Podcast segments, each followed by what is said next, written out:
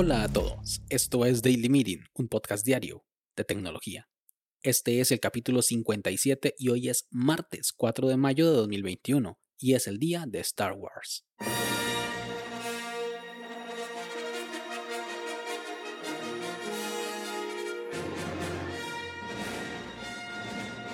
Mi nombre es Melvin Salas y en los próximos minutos hablaremos sobre Facebook de pago. ¿Será posible? Así que, comencemos. Con la llegada de iOS 14.5 se ha hablado mucho de la privacidad de los datos en las redes sociales. Que si nos usan, que si nos traquean, que si nos rastrean o que si nos interesa.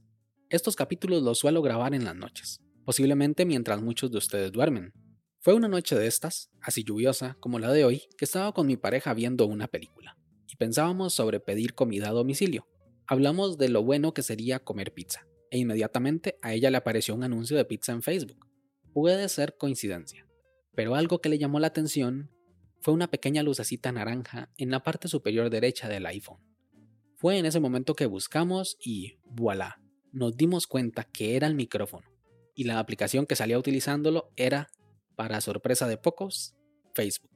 Procedimos a quitarle los permisos del micrófono a la aplicación por miedo a seguir siendo espiados, porque eso de verdad dio miedo, aunque terminamos pidiendo pizza. Y es que no estamos seguros de si fue o no que nos estaban espiando. Decir que sí es sonar un poco paranoicos, pero decir que no es ser quizá un poco ingenuos. Pero ahí teníamos la aplicación abierta mientras conversábamos y eso nunca es sano. La nueva actualización de iOS supone un dolor de cabeza para Facebook, ya que da una estocada en su modelo de negocio principal. Y no hablamos de una pequeña agencia de publicidad, sino una de las cinco grandes de Estados Unidos, con más de 50.000 empleados alrededor del mundo y valorado en casi 100 mil millones de dólares.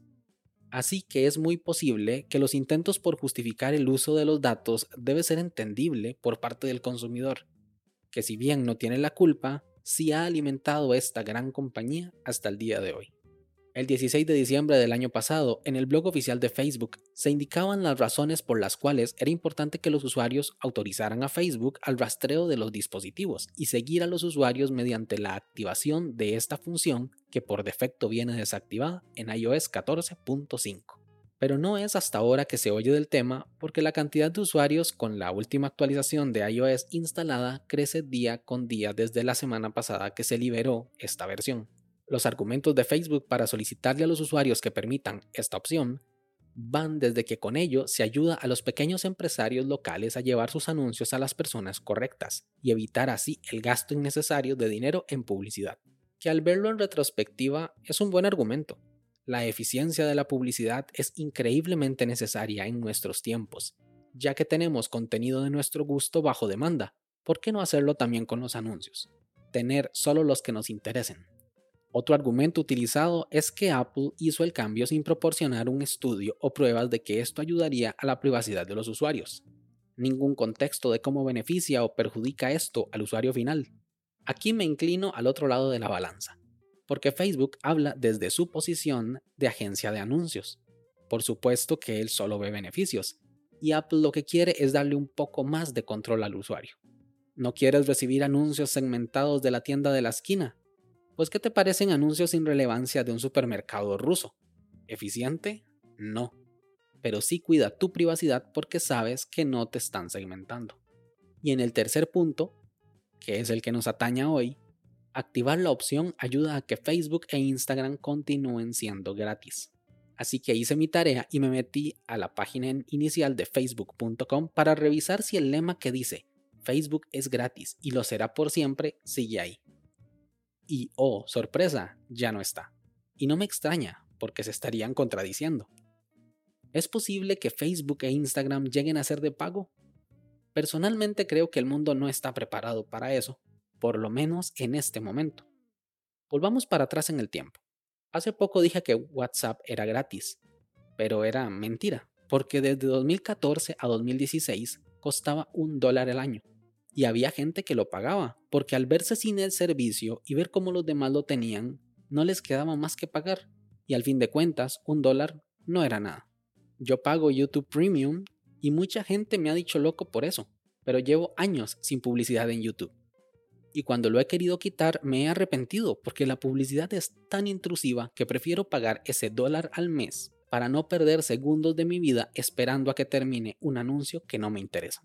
Ayer hablaba de los planes de almacenamiento de fotos como alternativa al cambio que está realizando Google Fotos, y el precio más común a encontrar son 2 dólares al mes, y que estoy seguro muchos van a empezar a pagar a partir de junio. La era de la publicidad en Internet va a llegar a su fin, y con ello el fin de los servicios gratis de Internet porque poco a poco la gente va a ir tomando conciencia de que el entretenimiento se paga, o bien con dinero o bien con anuncios.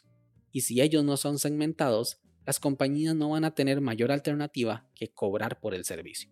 Y eso está bien.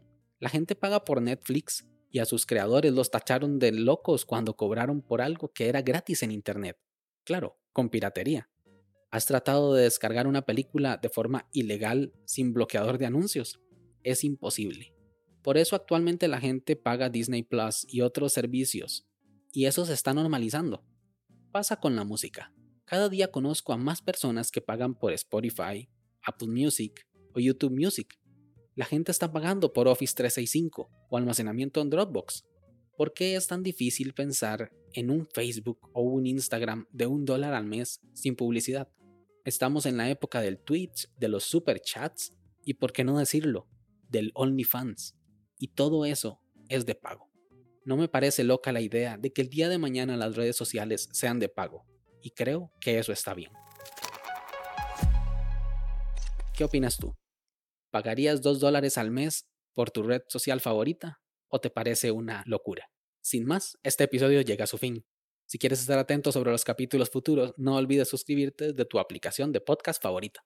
También puedes escribirme por Twitter, arroba Melvin Salas, suscribirte a la newsletter o conocer más sobre este proyecto en melvinsalas.com barra podcast.